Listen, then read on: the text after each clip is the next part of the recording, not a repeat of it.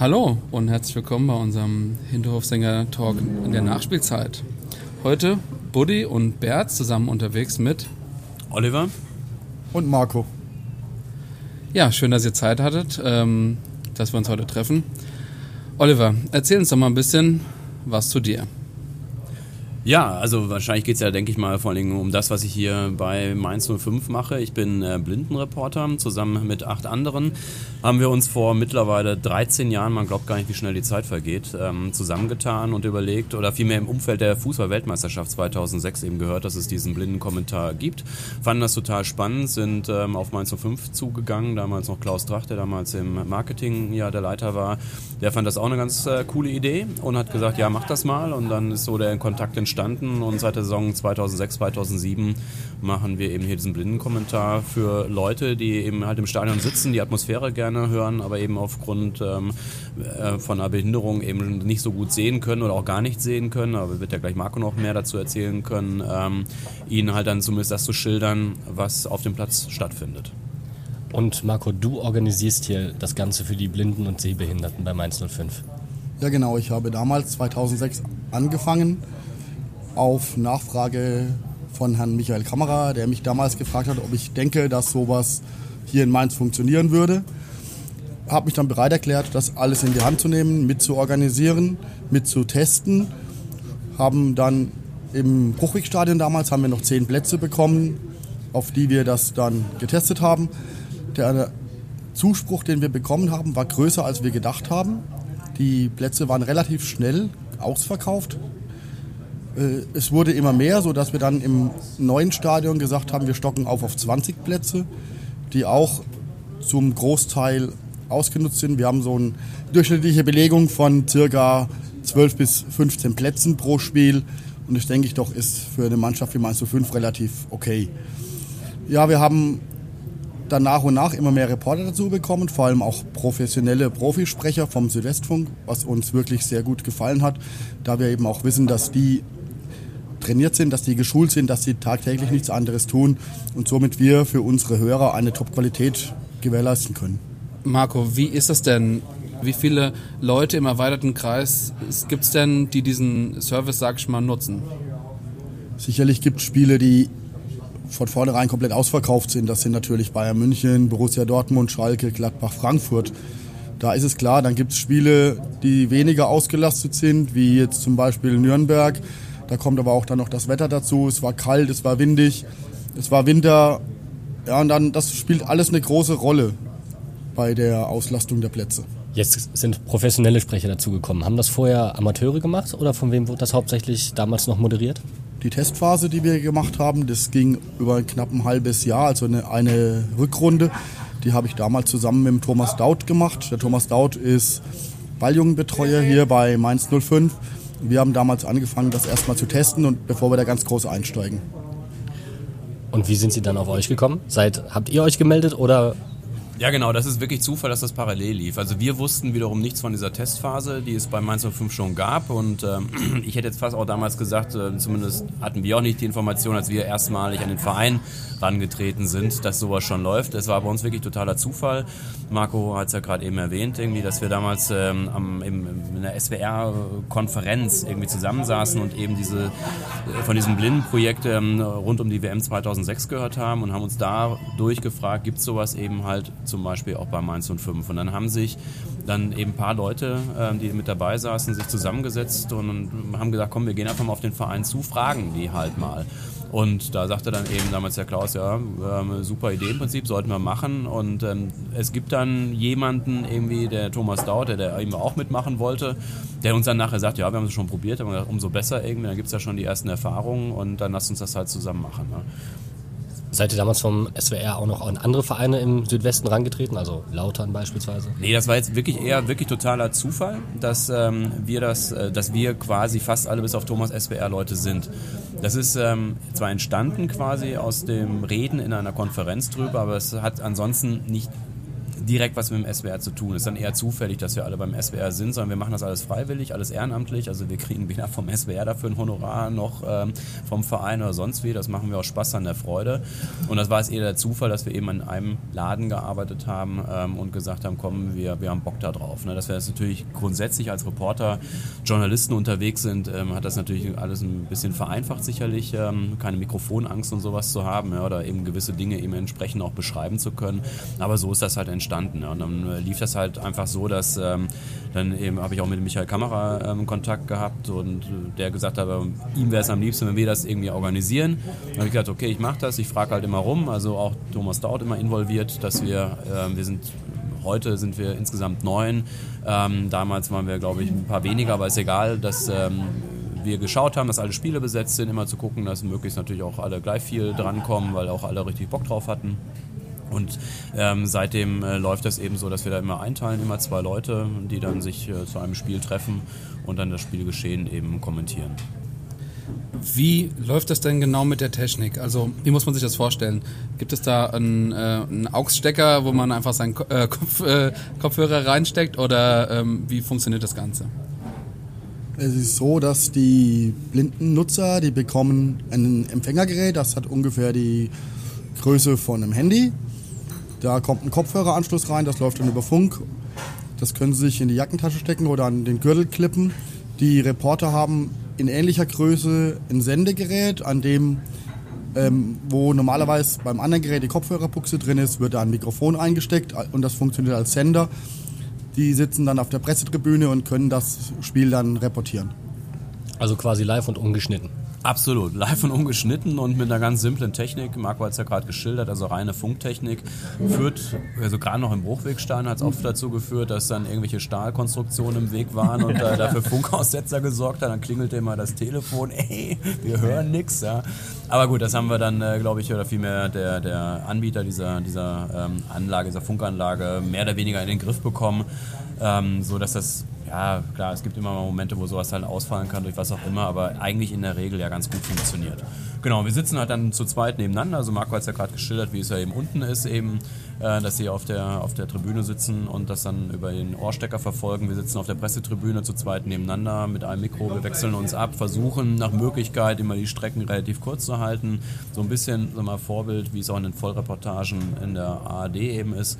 Wobei man, wenn man dann einmal, sag ich mal, sowas gemacht hat und ausprobiert hat als ähm, Blindenreporter, bekommt man noch mehr Ehrfurcht vor der Leistung der ähm, äh, Sportkollegen, die das also tagtäglich in der Vollreportage machen. Das ist echt schon eine Leistung. Marco, wie, wie, nimmst, wie nimmst du ein Spiel jetzt so wahr? Du kannst das Spielgeschehen wahrscheinlich nicht einwandfrei verfolgen. Was macht den Reiz aus, dieses Spiel anders darzustellen?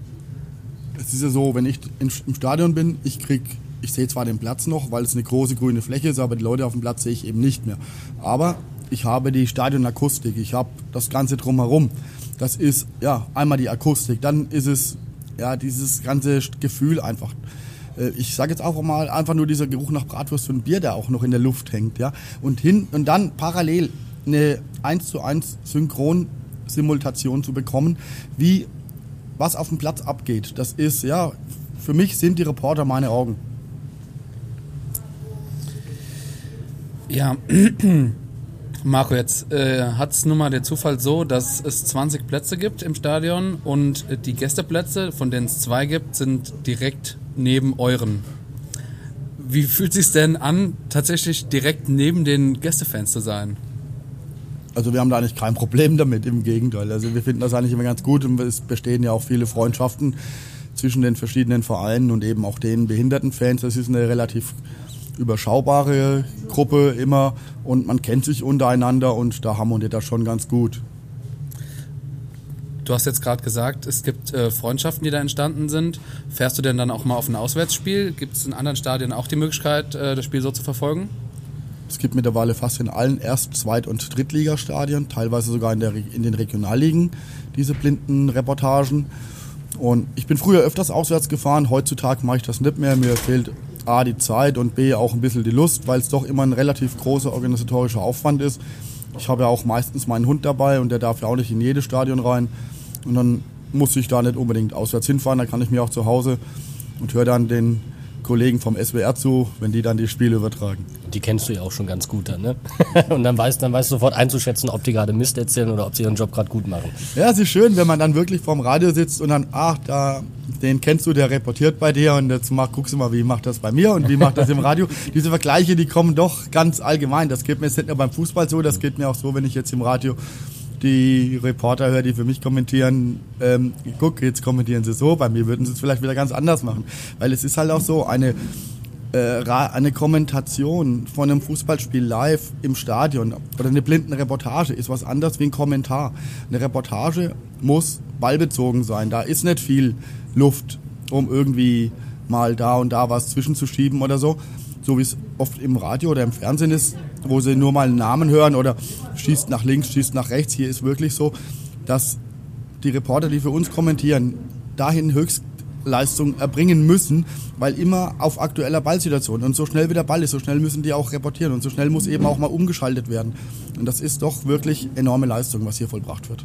Dann sind wir ja dankbar, dass du heute ganz gesonnen und lang langsam mit uns sprichst.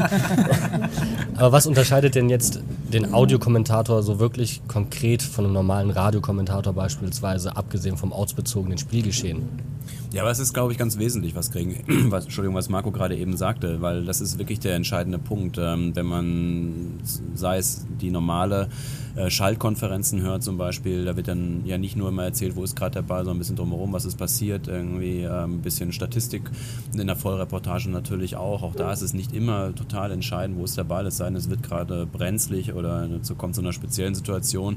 Und das ist ja, wie Marco gerade schon erwähnt hat, tatsächlich anders, wenn wir den äh, blinden Kommentar eben hier machen. Denn die ähm, Marco und die anderen, die möchten wirklich genau wissen, wo ist der Ball, was passiert gerade. Das interessiert jetzt nicht so sehr, wenn wir mit irgendwelchen Spielerstatistiken, wo die schon mal gespielt haben, was die haben. Das kann man, wenn man Zeit hat, mal irgendwie einfließen lassen. Ähm, aber in der Regel hat man in der Tat keine Zeit dazu. Es sei denn, irgendwie du hast ein Spiel, das sind die undankbarsten weiß ich, mein spielt gegen Bayern, irgendwie die Bayern führen nach 30 Minuten 4-0 und kicken sich hinten irgendwie in der Abwehr den Ball hin und her und äh, dann hast du Zeit, dann kannst du was erzählen, macht aber in der Tat nicht nur wegen des Spielstands dann echt wenig Laune, sowas zu kommentieren, weil sowas dann höchst langweilig ist. Also müssen wir halt einfach versuchen, immer, immer am Ball zu bleiben, zu sagen, was passiert. Wir müssen ähm, natürlich klar vor dem Spiel gucken, was für Spruchbänder gehen hoch, um es dann eben halt auch zu zählen. Äh, warum pfeifen die Leute plötzlich irgendwie? Auch sowas natürlich müssen wir versuchen rüberzubringen. Das sind dann solche Situationen am Rande des Spiels, was natürlich dann eben halt äh, für Marco und die anderen natürlich dann interessant ist, ne? weil sie das eben halt ja in der Regel nicht, äh, nicht mitbekommen können. Jetzt ist es ja tatsächlich so, dass ihr das für zwei Fangruppen kommentiert. Wie groß ist der Spagat da zwischen äh, Emotionalität für Mainz 05, sage ich mal, das für die Mainz 05 Fans, weil es im Stadion bei Mainz ist, rüberzubringen und trotzdem aber, sag ich mal, relativ unparteiisch zu sein, dass die Gästefans sich auch gut äh, unterhalten fühlen. Und ich denke, die, die Authentizität des Sprechers, der ja doch eine gewisse Emotionalität mitbringen muss, ist ja trotzdem entscheidend, oder? Ja, also schwierig ist immer, wenn ich ähm, Gladbach gegen Mainz kommentiere, weil dann bin ich immer pro Gladbach. Nein. okay, Marco, Marco, wie, wie, wie findest du das? Es ist eigentlich ganz okay. Ähm, es ist ja in allen Stadien so, dass die Kommentatoren, die die Heimmannschaft kommentieren, das darf ruhig ein bisschen mehr heimlastig sein. Ja, weil die Fans wissen ja auch, dass sie Gast sind und dass jetzt hier nicht 100% neutral kommentiert wird. Das macht es aber auch aus. Äh, Fühle ich mich jetzt hier als Heimmannschaft ein bisschen mehr pro Mainz, bin ich jetzt in einem anderen Stadion, dann hm, muss ich damit leben, dass es eben halt auch ein bisschen pro die Gastgebermannschaft ist. Und das ist aber auch das, was hier allgemein auch in der Stimmung im Stadion ist. Die Gäste im Stadion sind ja auch nicht hier neutral. Die kriegen ja auch hier mit, dass hier mehr Stimmung pro Heimmannschaft ist. Und ich denke, das macht es auch aus und das macht auch Spaß. Und ich hatte auch schon Damals hatte noch ein zweiter rheinland-pfälzischer Verein in der ersten Bundesliga gespielt und ich habe unter den Reportern eben auch einen großen Kaiserslautern-Fan. Das ist, ich habe noch keinen Arzt gefunden, der das heilen kann, aber das wird man vielleicht auch noch schaffen. Und er hat damals zum neuen Kardinal gehen, der kann Teufel austreiben, habe ich Gut, gehört. und machen wir das mal so. Und dann hatten wir eben auch damals Mainz-Laudern hier in Mainz. Andreas war Laudern-Fan und ich weiß nicht, wer damals noch mit kommentiert hat als Mainz-Fan. Und dann haben die sich so abgewechselt. Lauderner Ballkontakte Lauterner Ballszenen hat Andi kommentiert für Lautern und Mainzer Ballkontakte, Mainzer Ballszenen hat dann der Kollege kommentiert. Das war für uns auch eine ganz tolle Sache. Es hat auch Spaß gemacht ohne Ende. Ich denke, wir als Fans, egal ob ich jetzt Heimmannschaftsfan bin oder ob ich Gästemannschaftsfan bin, es lebt auch die ganze Stimmung und die ganze Atmosphäre lebt auch mit so ein bisschen Geplänkel. Und das gehört eigentlich auch dazu. Wobei eben äh, Spaß beiseite von, was ich gerade mit Gladbach und Mainz erzählt. Nein, logisch, ähm, ist natürlich auch so, ähm, dass ja auch Marco und auch die anderen ja mal gesagt haben, also wenn Mainz einfach scheiße spielt, dann muss man es einfach auch mal sagen Richtig. können. Also nicht irgendwas hochjubeln oder wenn eine Schiedsrichterentscheidung, wenn das ganze Stadion pfeift und wir sehen Aber du darfst halt, ihn nicht als Blinden bezeichnen, oder? da haben die aber mehr Humor als, glaube ich, viele andere. Ja. Das kann gut sein, ja. Nein, es ist auch so lustig. Ähm, Es gab natürlich mal Situationen, dann hast du gerade zu Anfang, äh, was weiß ich, manchmal sowas muss man doch gesehen haben, wo du nachher denkst, oh Gott, was habe ich da gerade gesagt? Ja? Aber irgendwie, das haben die überhaupt nicht übel genommen. Die haben Also im vielleicht mehr. Verständnis dafür. Ja, klar, natürlich. Ja. Also das war ähm, wirklich total entspannt. Nein, aber sie wollen natürlich auch wissen irgendwie, also wenn der Schiedsrichter irgendwie eine Entscheidung trifft und wir teilen die in dem Moment auch, aber eben alle anderen im Stadion nicht, sofern sie eben auf der Mainzer Seite ist, dann wollen die halt auch wissen, ja, es war einfach ein Foul, also nein, es war kein Elfmeter. Es ist eigentlich auch ein Vorteil, das dann so zu haben, weil, wie gesagt, die sitzen auf der Pressetribüne, ja. Ich kriege meine Infos noch schneller wie, die, wie der Rest vom Stadion. Da kann ich sagen, Age, es war doch ein Elfmeter oder Age, es war kein Elfmeter. Oder okay, gut, es ärgert mich zwar, aber die rote Karte oder die gelbe Karte war halt gerechtfertigt. Was soll ich denn jetzt machen? Dann schüttle ich mich und es geht weiter. Jetzt hast du gerade ein ganz gutes Thema angeschnitten. Äh, Schiedsrichterentscheidungen. Jetzt haben wir ja äh, jetzt schon im zweiten Jahr den äh, Videoassistenten. Wie schwer ist es denn und wie kann man das machen, das ähm, rüberzubringen, die Situation so zu beschreiben, dass sie für alle Leute äh, gut verständlich wird? Du bist ein gefragter Mann, das ist vollkommen in Ordnung.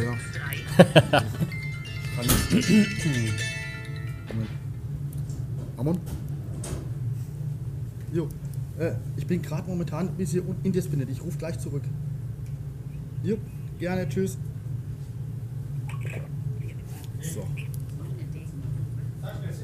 Schneiden. Wer will, ach ja, wer will antworten?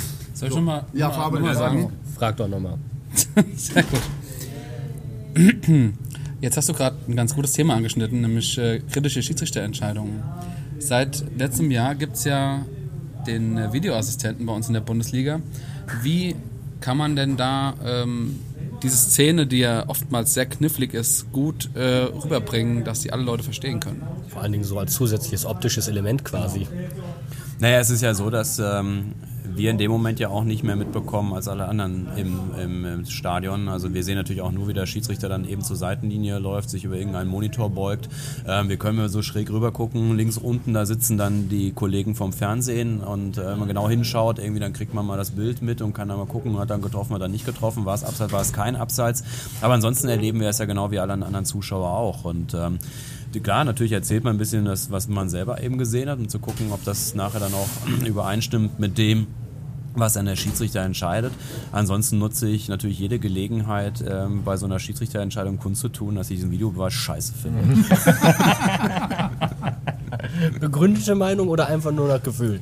Nee, ich habe die schon wirklich, also noch lange bevor es so richtig losging. Ich kann mich daran erinnern, dass ich irgendwann mal, ich glaube, war bei Olympischen Spielen ein Hockeyspiel gesehen habe und wo ein Feldhockeyspiel, wo eben auch der Videobeweis eingesetzt wurde und es waren gefühlte fünf Minuten, wo nichts passierte und ich dachte, was ist das denn für ein Scheiß, ey? Das kann doch gar nicht sein, dass ich so ewig warten muss, bis da irgendwas passiert und das ist ja, finde ich, genau auch jetzt passiert. Also ähm, ja, äh, die Gerechtigkeit, die stelle ich sowieso schon mal in Frage, ob die wirklich äh, dadurch entstanden ist durch den Videobeweis, das ist das eine.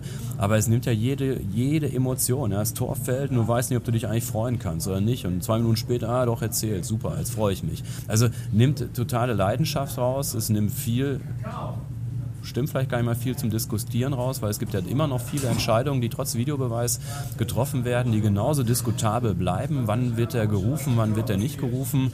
In der letzten Saison irgendwie, warum wird im laufenden Wettbewerben die Regel noch geändert, ähm, dass dann plötzlich ein Foulspiel an der Eckfahne gepfiffen wird, was gar nicht dazukommt? Ich finde es einen totalen Witz irgendwie, wenn ein, ein Foulspiel, das nicht gegeben wird, in der eigenen Hälfte zu einem Konter führt und dann zum Tor fällt irgendwie, ja, dann war die Spielszene weit genug entfernt. Also es gibt so tausend Situationen, bei denen ich einfach sagen würde, nein, der Videobeweis macht gar keinen Sinn, ähm, macht keinen Spaß, äh, hat nicht zu mehr Gerechtigkeit geführt. Ich würde ihn sofort wieder abschaffen. Also ich bin auch kein Freund vom Videobeweis. Wegen mir kann er auch sofort abgeschafft werden. Ich denke auch, das ist, es verzerrt das ganze Spiel, es verzerrt das ganze Geschehen, es nimmt die Emotionen raus, es macht Emotionen kaputt. Wie Olli gerade schon gesagt hat, du weißt nicht, es fällt ein Tor, darf ich jubeln, darf ich nicht jubeln. Ähm, das größte Beispiel war, gut, es war jetzt zwar pro Mainz, aber auf der anderen Seite war es irgendwo genauso Schwachsinn. Letztes Jahr das Spiel gegen Freiburg. Ich stehe am Bratwurststand, will mir Bratwurst holen, da sagt einer, geh, es gibt elf Meter, sage ich, Kamerad, es ist seit acht Minuten Halbzeit, da gibt es keine elf, es gibt keine elf Meter in der Halbzeit, das gab es noch nie, ja doch, gehst du dahin. Äh, alle stehen wieder da, warten auf den Torwart, der noch auf dem Topf sitzt, ja, nur um diesen Elfmeter in der Halbzeit auszutragen. Denn, also, nee, es tut mir leid, es macht den Sport kaputt. Aber trotzdem, durch diese Audiokommentation leistet ihr auch eine gewisse Art und Weise auch einen sozialen Beitrag. Die Menschen, die das nicht so verfolgen können äh, mit den Augen oder die mit den Ohren sehen, die ähm, können jetzt mitreden. Ist vielleicht der Videobeweis in der Hinsicht dann doch so ein bisschen sozial stiftend? Nee, denke ich eher nicht. Das ist eher der Audiobeweis, der hier ähm, für uns mehr zählt. Wir sind die wahren Schiedsrichter. Genau.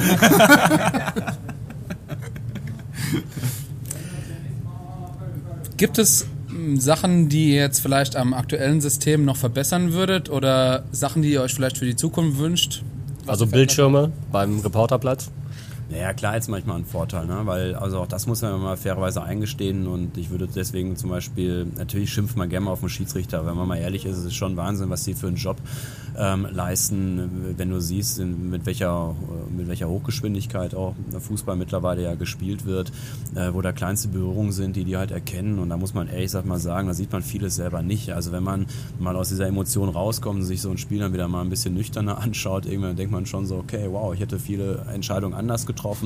Insofern wäre natürlich ein äh, Monitor selber nochmal hilfreich, um in dem Fall halt Marco und den anderen eben zu sagen, okay, das, was ich gerade auch gesehen habe, nee, muss ich echt revidieren, war gar nicht so. Schiri hat richtig entschieden. Ja, ich denke mal, dass wir uns mal über kurz und lang über eine andere Anlage in Gedanken machen wollen, weil A ist die Anlage, ist es noch unsere erste, die ist jetzt 13 Jahre alt, läuft noch über eine Funktechnik, die doch etwas störanfälliger ist, geht, gerade wenn auf, dem Presse, auf den Pressetribünen sehr viel Betrieb ist und sehr viel ähm, gefunkt wird. Da bin ich jetzt dran, dass ich mich mal mit dem Verein auseinandersetze, ob wir uns eventuell mal eine andere Anlage zulegen wollen. Ansonsten bin ich eigentlich sehr zufrieden. Dann wünschen wir dafür und fürs weitere Gelingen auf jeden Fall ganz viel Glück. Wir bleiben in Kontakt und verbleiben mit schönen Grüßen. Ja, vielen Dank für Dankeschön. die Einladung. Jo, gut.